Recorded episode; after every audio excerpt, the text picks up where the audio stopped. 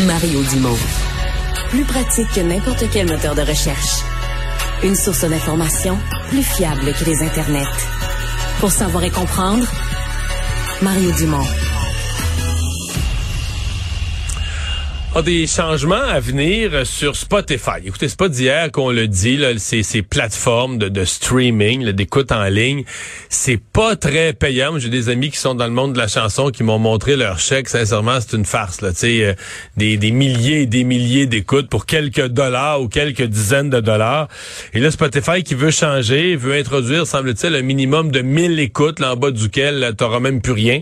Euh, on va en parler tout de suite avec Eve Paré, la, la directrice générale de de la disque. Madame Paré, bonjour. Oui, bonjour. Bon, euh, d'abord, est-ce que ça vous inquiète ou est-ce que vous pensez qu'on solutionne Spotify dit solutionner de réels problèmes? Là? Ben, en fait, il y a trois mesures qui ont été annoncées par Spotify. Vous parliez notamment des moins de 1000 écoutes par année, ce qui représente des revenus de 0,3 dollars, en fait 3 sous par mois.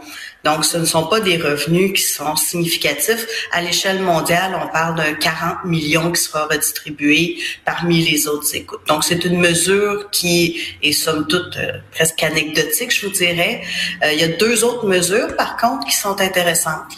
OK. Donc, vous dites, cette mesure-là, c'est des gens, quoi, qui étaient soit des, des, des, albums qui marchent pas, des, des choses, donc il y avait très, très, très peu euh, d'écoute. Et de toute façon, les gens gagnaient pas une pièce par année, là. Ils gagnaient trois cents par mois. Exactement. En même temps, ça nous donne une idée que c'est pas très payant, là, parce que 1000, il faut, il faut vraiment, euh, pour commencer à faire de l'argent, il faut vraiment des, des très, très, très, très grands nombres d'écoutes. Oui, effectivement, on voit que euh, les grandes vedettes internationales euh, accaparent la très grande majorité des revenus sur les plateformes, ce qui ne laisse à toute fin pratique que des euh, que, des miettes pour le Québec. Avez-vous des chiffres au Québec? Combien Spotify verse à l'ensemble des, des groupes et chanteurs? On n'a pas de chiffres là-dessus là. Hein? Non, malheureusement. Ouais. Mais ça serait probablement assez décevant, là. C'est-à-dire que c'est comme si c'est. Est-ce que je me trompe ou c'est juste devenu une vitrine pour le, chanteur? C'est même plus une source de revenus, c'est une vitrine pour faire connaître tes chansons, pour amener du monde au spectacle. On est-tu rendu carrément à ça? Effectivement, c'est devenu la carte de visite euh, pour faire découvrir euh, nos musiques. Euh, l'essentiel des revenus se trouve désormais dans le monde du spectacle. Ouais. Bon, vous allez dire, il y a trois mesures. Celle-là, vous dites, c'est des sous essentiellement que ça touche. Euh, quoi, les autres mesures, on parle des fausses écoutes? Oui, il y a des euh, puis ça Spotify et toutes les plateformes luttent contre euh, des robots qui vont écouter à répétition euh, des chansons pour générer des revenus. Donc ce sont des, des revenus artificiels si on veut, ce sont pas des véritables écoutes. Donc ils mettent des moyens additionnels pour lutter contre ces, ces, streams artificiels et il y a ce qu'on a vu apparaître les bruits qui sont non musicaux des, des bruits de pluie, d'océan, euh, qui généraient des revenus. Donc ça aussi va être retiré là, de, de la formule de répartition des revenus. OK. Mais est-ce que ça, ça affecte euh, l'industrie ou est-ce que ça affecte euh, quelqu'un réellement? Ben, à l'échelle planétaire, Spotify dit que ces mesures-là auront un impact d'un milliard de dollars qui sera redistribué. Aux artistes. Euh, aux, artistes, effectivement. Euh, on, peut, on peut imaginer que euh, nos artistes n'en verront à peu près pas la couleur compte tenu de la taille des revenus. Je veux dire qu'on n'est pas une grosse part du marché ici au Québec, là, fait qu'on ça risque d'être marginal. Tout à fait. Ouais. Euh, est-ce que comment dire, est-ce que mettons pour la disque, est-ce que les plateformes de streaming, est-ce que c'est un dossier ou c'est carrément quelque chose où vous avez levé un drapeau blanc et vous dites bon ben on peut rien faire avec ça? Est-ce que vous avez des artistes qui sont parce que bon, euh, il y a quelques exemples, il y a Taylor Swift, mais tu sais c'est sûr quand tu es la plus forte au monde, tu peux te permettre de, de boxer un peu avec ces plateformes-là. Est-ce que vous avez des artistes qui sont choqués contre ça, qui viennent vous voir, qui qui, qui pensent qu'on devrait faire quelque chose? Ah, tout à fait. C'est euh, c'est un dossier très chaud. D'ailleurs, nous serons devant le CRTC demain euh, dans le dossier de la loi sur la radiodiffusion où le CRTC s'apprête à réglementer les plateformes afin qu'elles contribuent financièrement euh, au fonds destiné à la création et au développement de contenu canadien et qu'éventuellement, dans une autre phase de la consultation, euh, il y aura des obligations de mise en valeur de nos contenus. Parce que non seulement ça ne paye à peu près pas, mais la part de marché, pour le moins familier, l'on parle de 5 de contenus francophones québécois qui sont écoutés par les Québécois sur les plateformes. Donc, ça aussi, c'est un élément majeur dans la discussion.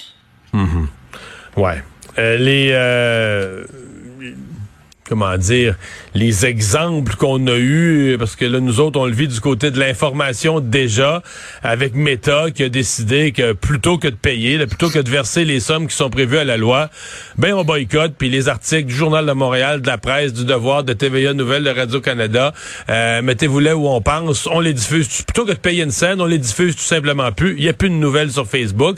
Avez-vous peur qu'on vive le même genre d'affaires? C'est que si le CRTC impose à des plateformes de musique le même genre de règles, mais qu'on ait le même genre de réaction, un boycott? Ben, à ce stade-ci des consultations, c'est pas les, les sons de cloche que nous avons. Euh, les plateformes participent activement aux consultations. Il n'y a pas eu de menace à cet effet, mais on verra pour la suite. OK. Donc, pour l'instant, vous restez optimiste que ça puisse s'implanter, là. Tout à fait. Hmm. Comment va euh, parce que je je voyais quelqu'un euh, sur les réseaux sociaux à la veille de votre euh, de votre gala qui fut un fort beau gala d'ailleurs cette année, bien réussi de la 10, beaucoup écouté. Mais je voyais quand même quelqu'un qui disait sur les plateformes, je pense dans les 100 choses les plus écoutées, par le public québécois. Il n'y a plus une seule chanson québécoise. Il n'y a même pas une titre qui a réussi à s'insérer. Euh, ça, c'était genre, je pense c'était le vendredi ou le jeudi avant le gala de la 10. Donc, on va célébrer la chanson québécoise, mais dans les, les 100 chansons les plus écoutées sur les plateformes, il n'y en a plus une québécoise. Euh, est-ce que, bon, est-ce qu'ils sont écoutés autrement? Est-ce que c'est les salles de spectacle qui compensent ou est-ce qu'on s'inquiète pour l'avenir de l'industrie? Ben, on s'inquiète parce qu'une musique qui n'est pas découverte n'est pas consommée. Donc, vous allez certainement pas aller voir un spectacle d'un artiste que vous n'avez pas consommé ou découvert sa musique. Donc, de là, l'importance des consultations au CRTC, c'est justement pour être en mesure de mettre davantage de l'avant euh, nos artistes et afin qu'ils rejoignent leur public. C'est un sujet que je discute souvent à la maison avec ma charmante épouse qui, aime les artistes québécois, qui est très... Elle dit, il fut une époque où tu arrivais avec un nouvel album ou une nouvelle chanson, où tu avais... T'avais des plateformes, c'est, niaiseux, mais t'allais des émissions de fin de soirée, Michel Jasmin, Jean-Pierre Coallier, ils ont tous fait époque. Les gens t'entendaient, voyaient à la fois la personne, et quand il y avait Belle et Bon, il y a encore, mais je veux dire, il y a quand même le nombre de le nombre de d'émissions dans le paysage où tu peux aller présenter une nouvelle chanson. Ça fond comme neige au soleil. Les gens se désabonnent du câble. Tu iras pas présenter ta chanson sur Netflix. Euh, sur Spotify, elle sera jamais présentée parce que le voisin l'a pas downloadé. On a l'impression que c'est c'est ça va être de plus en plus difficile de de dire de lever le petit doigt et de dire j'existe là pour un nouveau un nouveau groupe ou un nouveau chanteur. C'est, euh, vous savez, à l'époque où euh, on vendait des disques physiques, qu'on se rendait chez notre disquaire, c'était un disque sur deux qui était un disque québécois qui était acheté par les Québécois. Donc, on occupait une part de marché importante. Puis c'est en grande partie attribuable justement à la place que la musique avait dans les médias, notamment à la radio les quotas de musique vocale francophone, par exemple, ont contribué au développement de notre star système québécois. Euh, c'est sûr que la situation que vivent les médias, que, vivent les médias présentement euh, n'aide pas non plus. On voit de moins en moins de chroniques culturelles ou d'émissions qui présentent de la musique, mais hmm. ça demeure un élément important dans la découvrabilité. Eh bien, on va vous souhaiter la meilleure des chances. Euh, bonne euh, bonne chance demain pour votre passage au euh, CRTC, quand même un moment important pour l'industrie. F. Paris, directrice générale de la DISC. Merci. Merci à vous.